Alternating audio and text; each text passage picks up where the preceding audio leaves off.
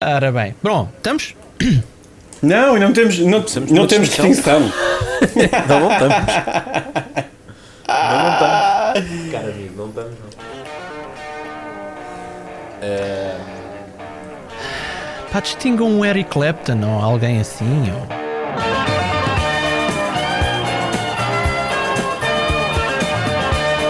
Olha, o Kenny Rogers.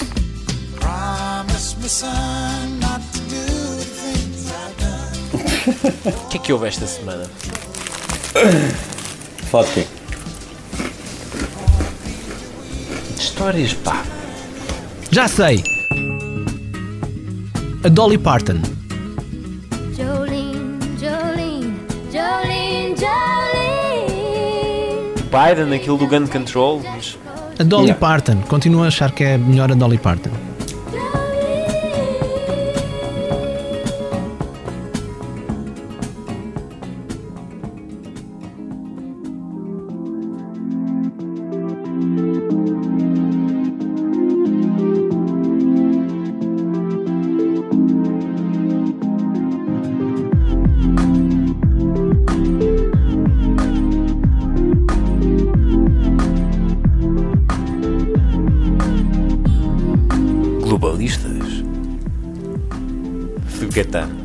Admite que é o momento mais aguardado da tua semana. É este. Admito. Para ouvires esta entrada. Globalistas. É, não é? Um sorriso tímido em resposta. Um aceno, um aceno discreto também com a cabeça.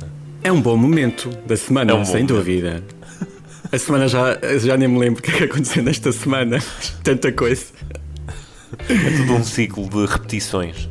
Não, de repetições não, houve muitas coisas novas. Muita coisa. É, é. A pessoa vai, vai acompanhando assim com, com alguma ansiedade já, não é? Aquilo que vai acontecendo. É isso. Estás de regresso ao país também, é importante assinalar esse, esse feito. Foi boa a tua incursão no estrangeiro, a tua nova incursão no estrangeiro. Muito buena. E mais não dizemos.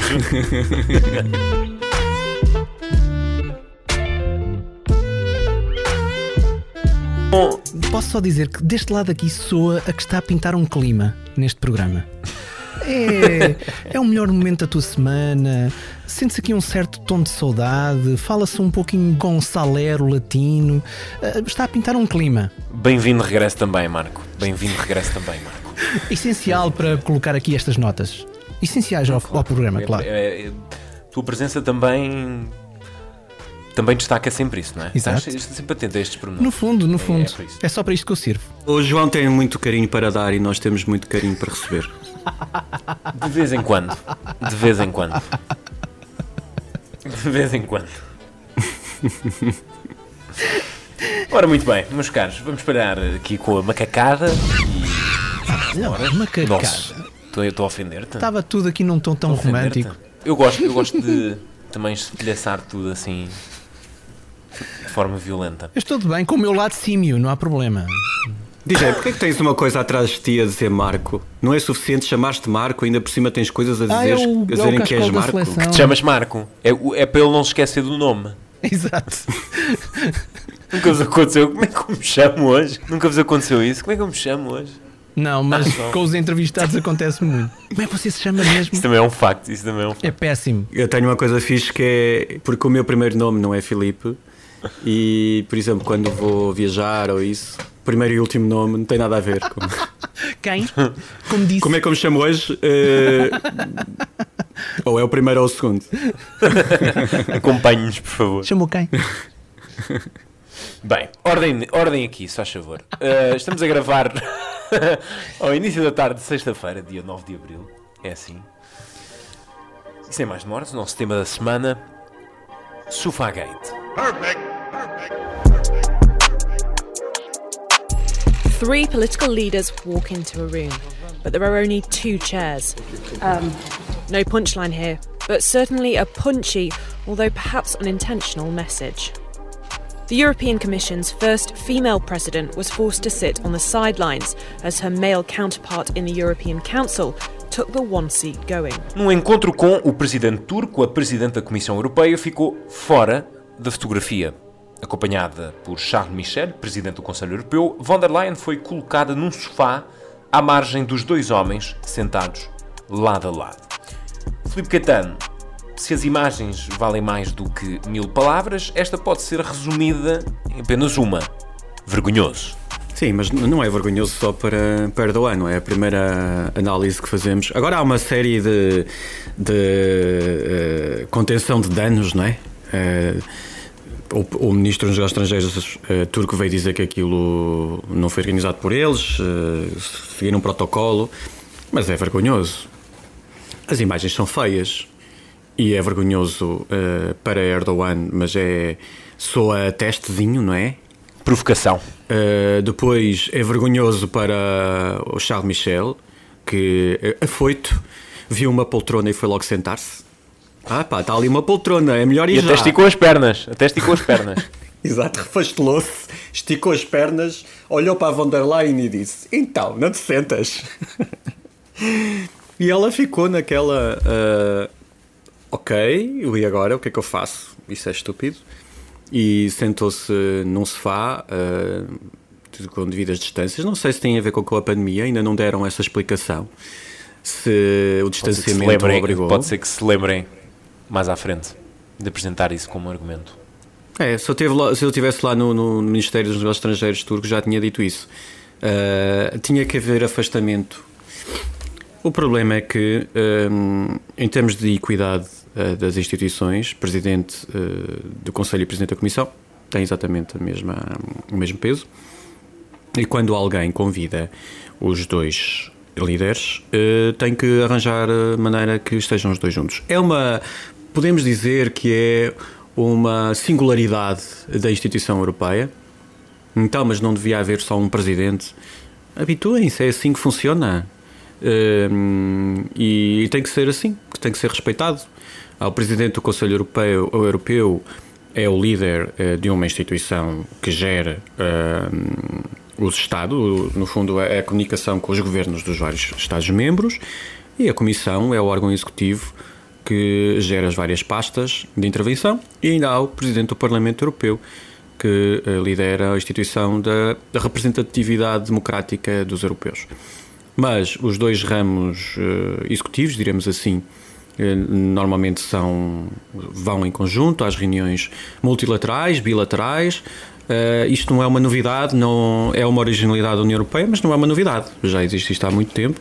Eh, aquilo que a Turquia sabe também, porque hum, várias, em várias circunstâncias ocorreu o, o o presidente turco, eh, que é o mesmo há muito tempo, ehm, receber os líderes da União Europeia e o que fez foi sentou-se ao meio e, e, e ao seu lado estava cada um dos presidentes das instituições, já aconteceu com Donald Tusk e com, com Jean-Claude Juncker. Ehm, por parte de Charles Michel, que não tem uma boa relação com von der Leyen, houve um, um desrespeito. Eh, Não sei se alguém lhe tinha dito, acho, duvido que alguém lhe tivesse dito que há a primeira cadeira para se sentar. Possivelmente Erdogan disse é ali o senhor que se senta e depois ninguém disse à senhora onde, é- onde se senta. Ehm, há aqui uma, uma série de circunstâncias que são, que são complexas. Primeiro, eu acho que é um desrespeito pela própria União Europeia. Depois é um, é um desrespeito pela instituição da Comissão Europeia. E terceiro, é, é- depende da ordem, eh, a ordem pode-se inverter, mas há um terceiro argumento, que é um desrespeito pela mulher. Eh, eu tenho dúvidas que se fosse um homem, eh, isso acontecesse, se fosse um homem que estivesse no lugar de von der Leyen, isso acontecesse. Um, e isso acontece num, num Estado islâmico onde o respeito pela mulher não é, não é devido. Um, eles têm as suas regras, mas num mundo multilateral acho que devia haver uma abertura também ehm, para, para, os, para o respeito que tem que haver nos outros locais, porque o respeito pela mulher no mundo civilizado, no mundo em que nós vivemos, no mundo ocidental, ehm, é, na minha perspectiva, tem que ser igual ao homem, não há distinções, não, é? não, nem há, não há distinções de, de sexo, nem de, nem, de, nem de raça, nem de cor, não de credos, não há nada. Uh, se nós temos que ter respeito, eles também têm que ter respeito, e eu acho que eh, numa altura em que foi por parte de, das instituições europeias. Foi dado um passo importante, até tendo em vista que as reuniões não estão a ser feitas presenciais, eh, os, dois, os dois presidentes foram a Ankara, foram reunir-se com, com, com o presidente turco para falar de questões comuns muito relevantes e, e, e, acabamos por nos perder nesta, neste problema uh, de, de, falta de respeito, porque, mas também porque é relevante, não me parece um, um mero detalhe. Acho que disseste tudo, Filipe. Não tenho mais nada para acrescentar. Estou a brincar. Um... assim não dá. Não, não, subscrevo, subscrevo em toda a linha. Um... Discorda de é mim, isso, pá. É isso que, é isso que disseste. É o respeito pelo cargo e, e o reconhecimento da igualdade, não é? Foi, foi uma, fica uma, uma triste fotografia uh, de uma mulher renegada entre homens. Uh, uma fotografia que não pode nem deve ter lugar em sítio algum do nosso mundo e do nosso tempo. Mas eu acho que há também outras, outras implicações eh, bastante significativas para, para esclarecer este episódio. Um, deles é o contexto, e é importante lembrar que este, este encontro servia uh, também para a União Europeia manifestar eh, preocupações com algumas decisões recentes da Turquia, incluindo a decisão da Turquia de abandonar a Convenção de Istambul uh, para o combate à violência contra as mulheres. Portanto, o episódio acaba por ser exacerbado também por causa disso é? era um dos, dos tópicos em discussão.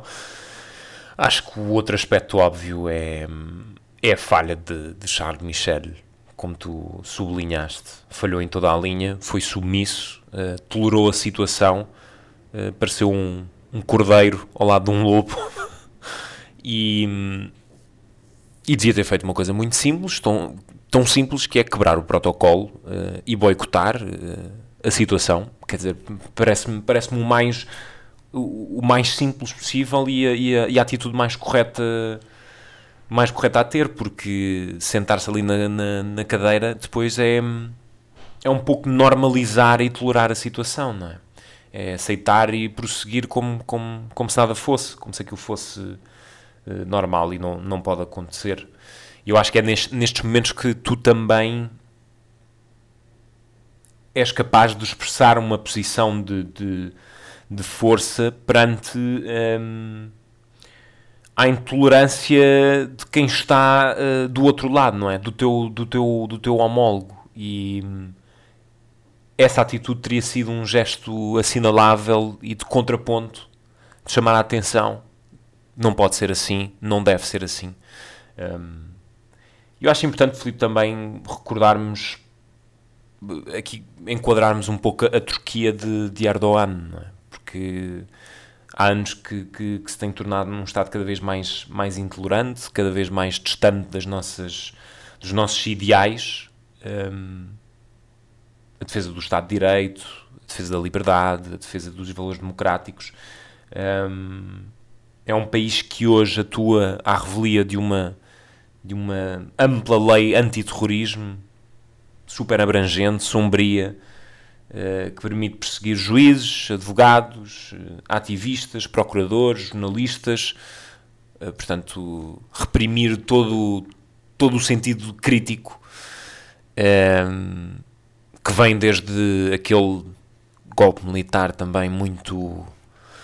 Enfim. que deixou muitas interrogações e que permitiu uma uma purga a seguir uh, violentíssima, que ainda decorre, que ainda estamos a assistir, que se materializou naquilo que é o Estado da Turquia hoje. E este episódio, este gesto podia ter sido uma forma de, de, de bater com o pé, e infelizmente, uh, talvez por aquilo que disseste, este conflito interinstitucional também, a União Europeia não esteve, não esteve à altura, não é?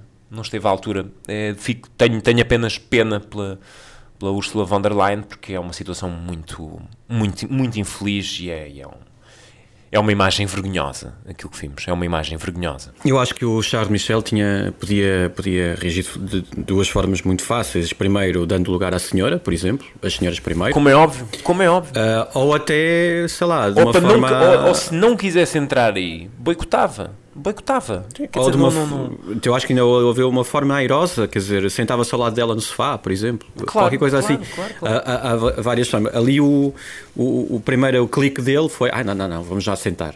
Vamos um, já sentar na cadeira. Depois, ah, depois há aqui um, um mau aspecto também sobre eh, falamos muito sobre hum, quem é afinal o líder da Europa, não é? Quando os outros, os outros líderes tentam ligar à Europa, ligam a quem? Fala-se muito nisso, não é? Há muitos anos se fala nisso. Trump ligava à Merkel, a Merkel eh, dizia que atenção, não é comigo que tem que falar, as questões europeias têm que falar com outras pessoas. Eh, mais, mais antes disso, o Bush, por exemplo, desconsiderava, desconsiderava Durão Barroso, preferia dar lugar a, a Sarkozy.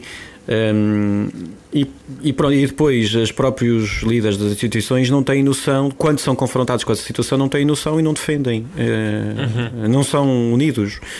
Uh, pronto, e é, é- é altamente desagradável. Sim, e é, depois eu, eu, dá aqui eu um- o, ponto, o, ponto mais importante, o ponto mais importante é esse, eu acho que é, é para lá desse, desse conflito interinstitucional, não é? É, é exatamente isso que tu, que tu sublinhaste, são, são duas instituições a, a- a atuar por uma, pela mesma linha, por uma linha comum. Portanto, a posição tem de ser comum e a atitude tem de ser comum, e é aquilo que tu referiste, né?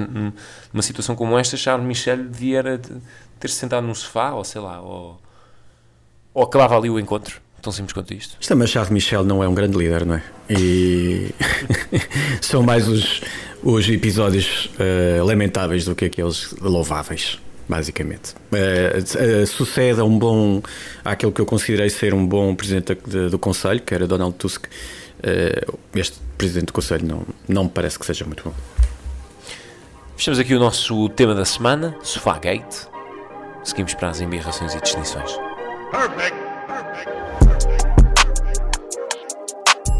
No leste da Ucrânia, voltam a aumentar as hostilidades entre os separatistas pró-russos e as forças ucranianas. A Rússia tem intensificado a presença militar na fronteira. Filipe, qual é a jogada de Vladimir Putin aqui, num conflito adormecido?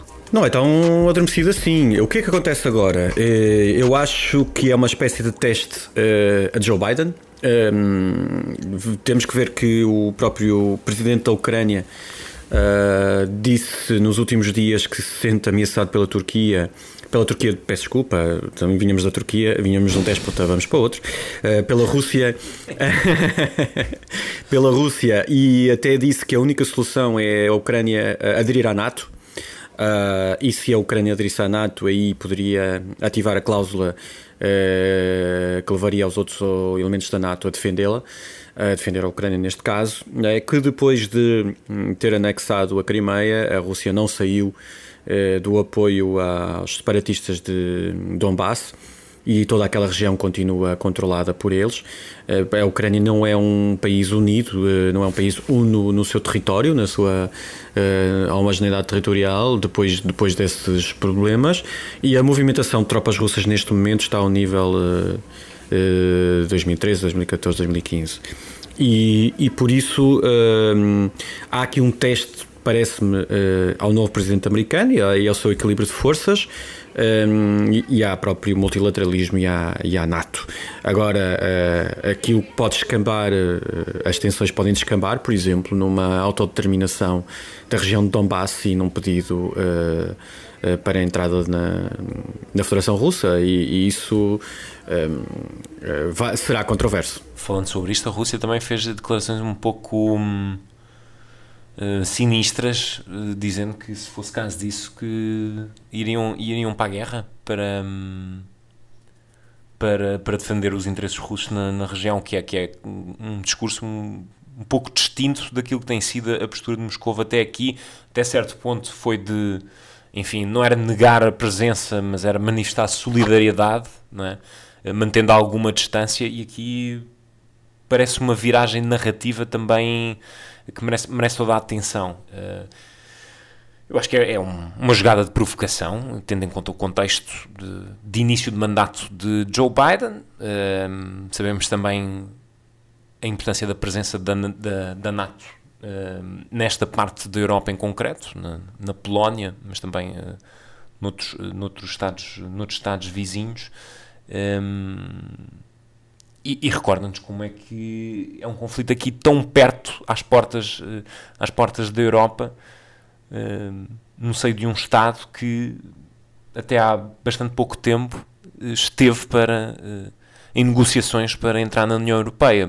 Portanto, é uma guerra que está é um conflito que existe e que está que, que não está tão distante de nós. Não, não, está mesmo, está mesmo às nossas portas. Eh, e esse conflito existiu eh, quando houve o- os, os protestos da Praça Maidan eh, e foi na sequência desse, desse processo de solicitação para entrar na União Europeia. A Rússia eh, reagiu muito, eh, houve a anexação da Crimeia, depois a entrada em Donbass, houve aquele avião que foi da Malaysian Airlines foi atingido eh, e, e a presença russa continua muito forte no local. Hoje em dia a própria Kiev não, não, não, não, é uma capital eh, completamente pacificada e, e- e as, as forças russas estarão, estarão sempre presentes no território.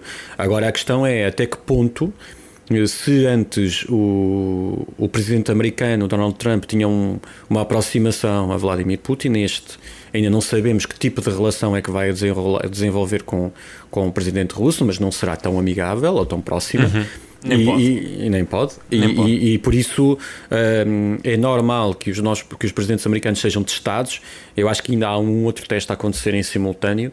Uh, para além deste teste russo, que claramente a diplomacia russa está a tentar jogar-se em vários, em vários tabuleiros, mas há também um outro teste no, no Sudeste Asiático, no, no Mar do Sul da China, uh, junto a Taiwan, com movimentações da China e do próprio Estados Unidos, até junto às Filipinas. Portanto, há Jogos de guerra. jogos de guerra com- em, em dois, em, dois, em dois eixos que parecem uma, parece uma espécie de ação concertada da China e da Rússia eh, para testar, eh, para testar Joe Biden e a sua politi- Joe Biden e a sua política externa e o seu- controle eh, das, destas regiões e no fundo o multilateralismo, a presença da NATO ahm, e, e- e a conversa entre os americanos e os seus aliados no- nos, vários, nos vários locais.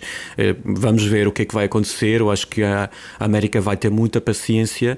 eh, Isto vai, vai se E há, arrastar. e há formas, há formas de responder que mantêm a pressão, e eu acho que a melhor forma, num contexto como este, em, em que, eh, em que a provocação é, é, é tão assinalável como esta, e há, e há uma clara intensificação eh, das movimentações na, na fronteira e no, e no leste da Ucrânia, hum, a resposta, tanto da administração dos Estados Unidos como da própria União Europeia, que se quer tanto assumir-se como um, um player global, tem de ser de sanções, aplicar sanções internacionais, continuar a aplicar sanções con- contra a Rússia e eh, manter o nível de pressão bem alto. Sim, há outro aspecto tipo eh, de que tem a ver com, com isso das diretas. sanções, concordo. Não sei se são exatamente se podem ser totalmente eficazes, porque a Rússia tem vindo a ser alvo de sanções. Eh, o tipo de sanções, por exemplo, que, que vai, que vai aos oligarcas eh, que apoiam financeiramente o, o, o regime. Eh, mas há um dado que tem estado um bocadinho de- de- à margem que é a questão de Navalny. Há uma série de ativistas que estão a dizer que, que, que Putin ou o regime estão a, a matá-lo aos poucos. Ele está, ele- a sua situação está muito débil e, segundo os últimos relatos, tem perdido muito peso. Ehm, por isso eh, já se antevia que seria complicado, mas hum, a situação de Navalny também é, é, é também um sinal, de facto, que, que o regime de Putin está com a força toda degradação. E, e a jogar em vários tabuleiros. Fechamos aqui a nossa embirração e nas distinções, Felipe, também relacionado com o nosso tema da semana, Draghi, e não pela gestão do dinheiro. Sim, porque ele é primeiro-ministro italiano e já está no terreno a, a agir. E a agir também eh, no panorama internacional. Aparentemente, a nível nacional, conseguiu encontrar uma, uma solução minimamente estável para, para o governo agir. Eh, a a, Itália hoje em dia não é, não é notícia eh, eh, pelos maus números na pandemia, portanto, não, hum, a situação está mais controlada.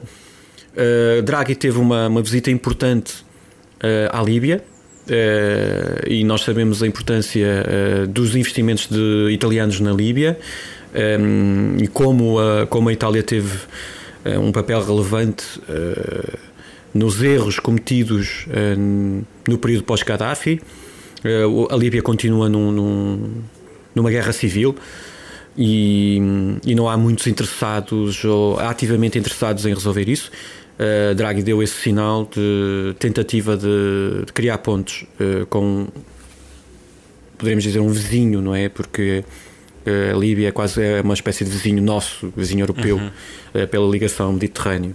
E tudo aquilo que acontece lá tem impacto, nomeadamente a questão dos refugiados, eh, a instabilidade na região, o acesso a- a- ao petróleo e ao gás natural.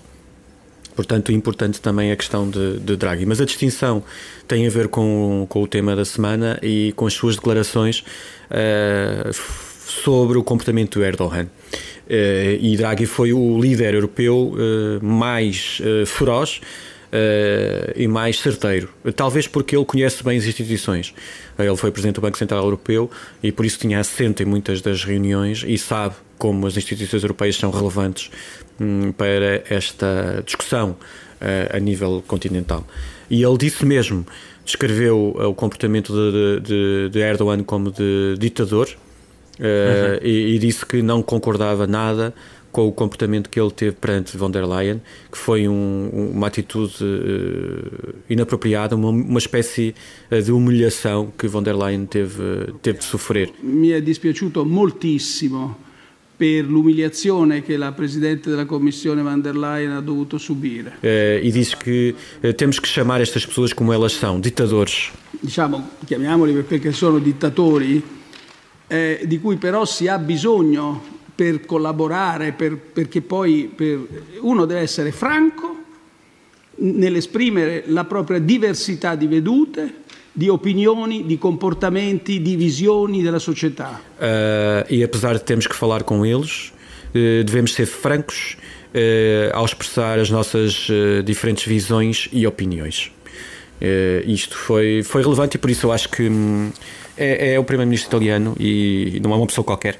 Acho que ele traz uma dimensão e uma dignidade à Itália e à Europa, uh, talvez uh, numa altura em que precisamos de, de novas referências. Quando, quando Merkel está de saída, Draghi será sempre um pilar.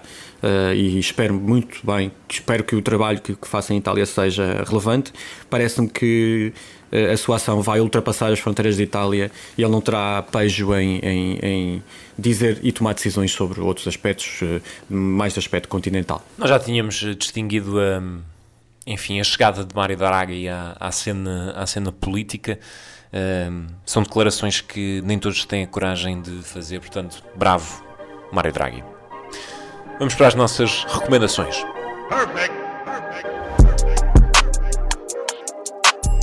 E esta semana, nas recomendações, Felipe, trazemos aqui um documentário, um produto audiovisual. Calha bem. Agora que as pessoas vão ouvir isto no fim de semana. Sim, é, é usual, nós normalmente trazemos uh, produtos Não. deste género. Não, não, não, não, não. Já trazemos também muita coisa para ler. Atenção. Atenção. Sim, mas temos este pendor, não é? Que ouvimos, temos esta, esta coisa Se, do. se houvesse uma contabilização das nossas recomendações, eu acho que a grande percentagem seria efetivamente produtos audiovisuais e não eh, exercícios de leitura. Mas pronto. Eh, Vamos tentar equilibrar essa, essa balança. Se isso é uma indireta ao produtor para ir fazer contabilidade, digo-vos já, podem esperar sentados.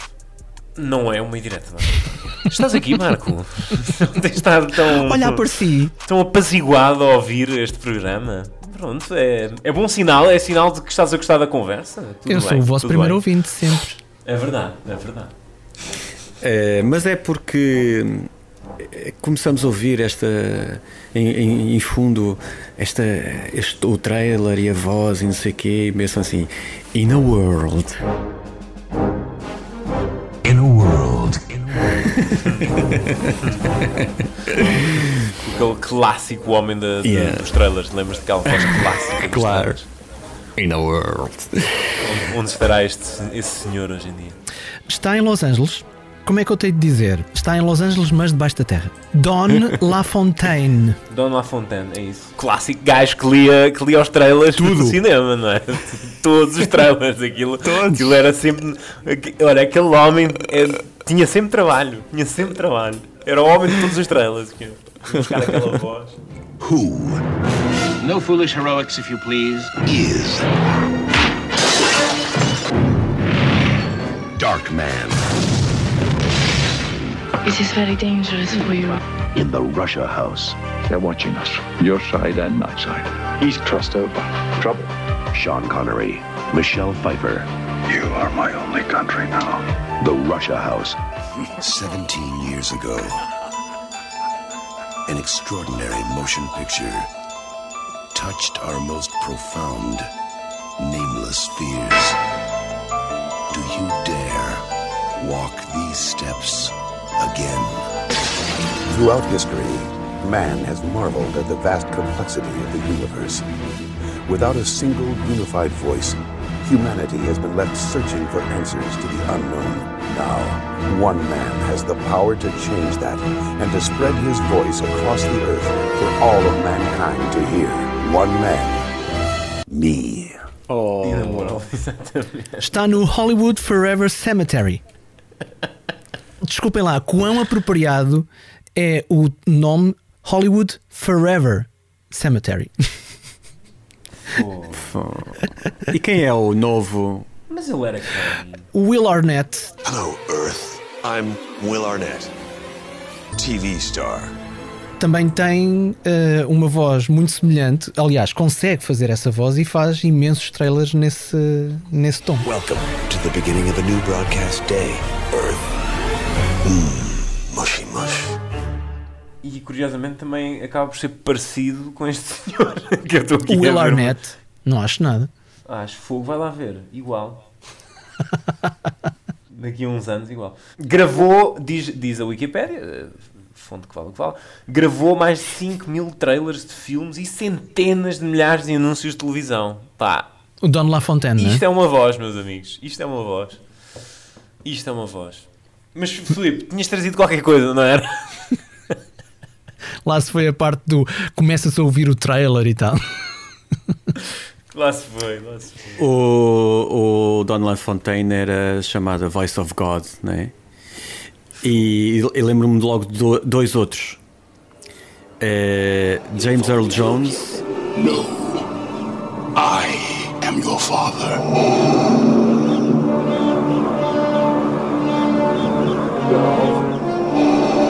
E Morgan Freeman. Claro, claro. Sometimes it makes me sad, though. Andy being gone. I have to remind myself that some birds aren't meant to be caged. Their feathers are just too bright. Só que eles não ah, faziam Há trailers. vozes, Há, há grandes vozes. O James Earl Jones ainda fez a voz da CNN. This is CNN. This is CNN. This is CNN, the most trusted name in news. Não, e há, vo- há vozes que tu, tu, hum, tu associas logo. Eu, eu lembro no outro dia estar a ver hum, um, um documentário de, de vida selvagem, tipo uma cena desse género. E era a voz do Jeremy Irons e, e identifiquei logo. Era a voz de Jeremy Irons. Há malta que tem assim. Reconheces logo, não precisas, não precisas ver a cara, sabes logo quem é que é. Tipo DJ Marco. tipo o Marco. É isso. nós, somos, nós já somos baixo de nível, não é, Felipe? Quando ouves o DJ Marco, sabes logo. Exato. Olha, ó Filipe, tu não tinhas nada para apresentar nas recomendações? É verdade, Felipe, não tinhas trazido qualquer coisa. É um documentário do Netflix.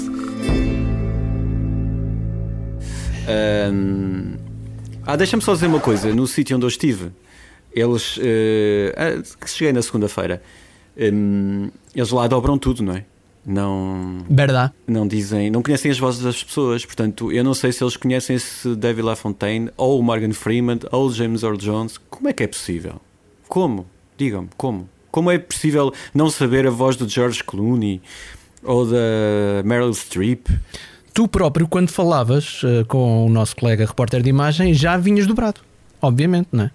Já falavas. a- Eu vinha dobrado, Marco. O que é que isso quer dizer? Vinha dobrado. o que saía da O tua que é que boca. o dizer? o que saía da tua Eu boca já, eu- era eu já nem castelhano. sequer como ca... Eu já nem sequer como carne. O que, sa- o que saía, o que saía Já- da tua já- boca já era já não castelhano. comes carne? Ou basco. Sei lá. Não, ele vem a falar Euskadi. Ele vem a Euskadi, falar Euskera, Euskadi. Euskera.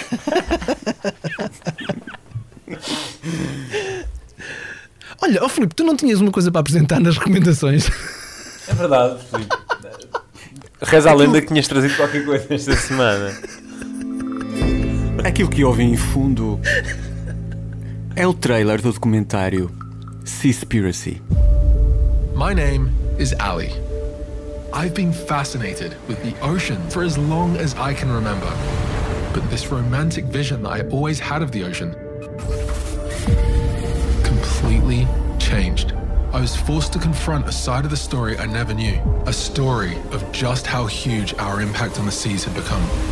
Depois de Cowspiracy, surge Seaspiracy, Conspiração do Mar, realizado por Ali Tabrizi, Can you turn off the cameras? que depois de ter eh, colaborado com Cowspiracy, foi procurar eh, se havia também problemas associados e impactos ambientais eh, associados à pesca. Aquilo que acontece é um documentário de 90 minutos que é polémico, que, não, que vai chocar, que, não, que levou organizações não governamentais a criticar, mas que eu acho útil. Uh, eu, recém-vegetariano, já não, não como peixe, já há algum tempo, mas uh, acho que vale a pena fazermos uma reflexão uh, sobre de onde é que vem o peixe que nós comemos, o que leva a indústria pesqueira a praticar uma série de, de técnicas uh, que leva ao extermínio do, do, pescado e que, para além disso, tem impacto um, na, no, no, aquecimento global também, nas alterações climáticas.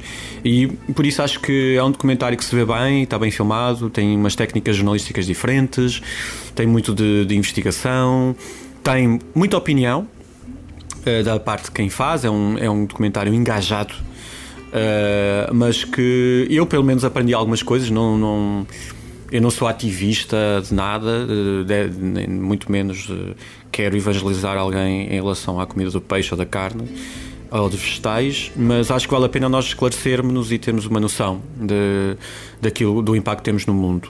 Uh, e há entrevistas uh, relevantes e que vale a pena, por isso vale a pena ver. Está, está no Netflix, chama-se Seaspiracy. Mankind is not able to live on this planet with the Dead Sea. I just don't see how you could possibly enforce sustainable fishing laws with all these boats. The same syndicates that are behind illegal fishing are the same criminal groups that are behind drug trafficking, human trafficking, and other crimes. So there's no slavery going on? No, no. Business, eh? It's business. If you want to address climate change, the first thing you do is protect the ocean. And the solution to that is very simple leave it alone. Most of the positive and negative things that bring about change in human civilization start with someone. Someone.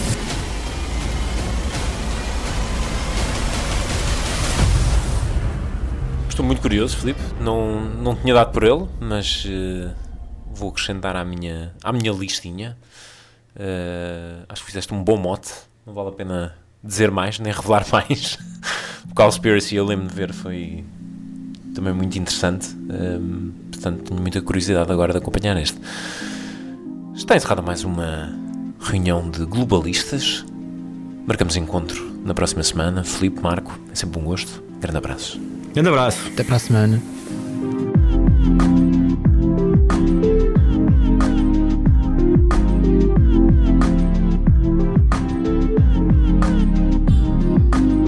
Globalistas é um programa de Felipe Caetano e João Póvoa Marinheiro, com produção 366 ideias e edição de Marco António. O site do programa é globalistas.pt. Pode enviar e-mail para globalistaspt.gmail.com e contactar os autores pelas redes sociais. Felipe Caetano no Twitter, João Póvoa Marinheiro no Instagram e no Facebook. Pode sugerir temas e dizer o que pensa do podcast também no iTunes, Apple Podcasts, no Spotify ou na aplicação de podcasts em que ouve o programa.